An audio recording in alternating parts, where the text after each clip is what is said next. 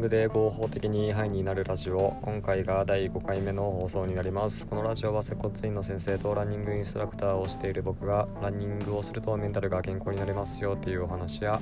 えー、ランニングに関するお役立ち情報なんかをお話ししているラジオです。僕がやっているランニング教室の案内はプロフィールページにリンクが貼ってあるのでそちらをご覧ください。よろしくお願いします。えー、運動がどれくらいメンタルにいいかっていうのは研究とか実験でもいくつも証明されていてうつ病の患者さんに運動をしてくださいっていったグループと薬を飲んでくださいっていったグループに分けた場合どっちが症状が改善されたかを比べた実験があるんですけどこの実験の結果っていうのは運動も薬もどっちも同じぐらい症状が改善されたっていう風になっていますで運動するっていうのはそれぐらいメンタルにいい影響がありますので運動を生活に取り入れて毎日楽しく過ごしていきましょう。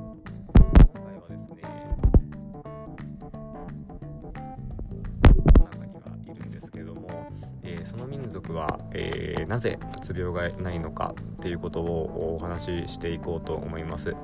でうつ病がない民族っていうのはですねタンザニアのハザ族っていう民族の人たちですね、えー、タンザニアのハザ族の方たちはですねうつ病が見られないそうですねで、えー、こういった方たちはどういった生活をしているのかっていうとですね、えー、毎日えー、生活の中で、えー、中強度から高強度の運動が2時間あるそうですね。やっぱあのアフリカの方なんで、あの、車とかねなかなかないですからああいうところのその民族の方たちっていうのはなんで走るとかね歩くっていうのがあの主な移動手段なわけですよ。で、えー、まあ、その中強度から高強度の運動が2時間、まあ、走るとかそういうのですよね。で、えー、それ以外に低強度の運動が数時間になるそうです。うんまあ、低強度っていうか、まあ、歩くとかそういうやつですよね、まあ、そういう運動をする時間が、えー、1日に数時間あると。えー、でこういう運動の時間があるから、まあ、うつ病がないそうですね。うん、であとちなみにですね心臓病もないらしいですよあの心臓病、うんまあ、やっぱこう有酸素系の運動してるんで循環系とかもね、あのー、こう良くなっていきますから、うん、素晴らしいですよね。で、えーとまあ、これとは逆にですね、えーと、1日の平均歩数が少ない人はこう気分が落ち込んだり、えー、しますよっていう実験もあるんで、えーとまあ、対象としてね、まあ、真逆の結果がありますよっていうことでお話ししようと思うんですけど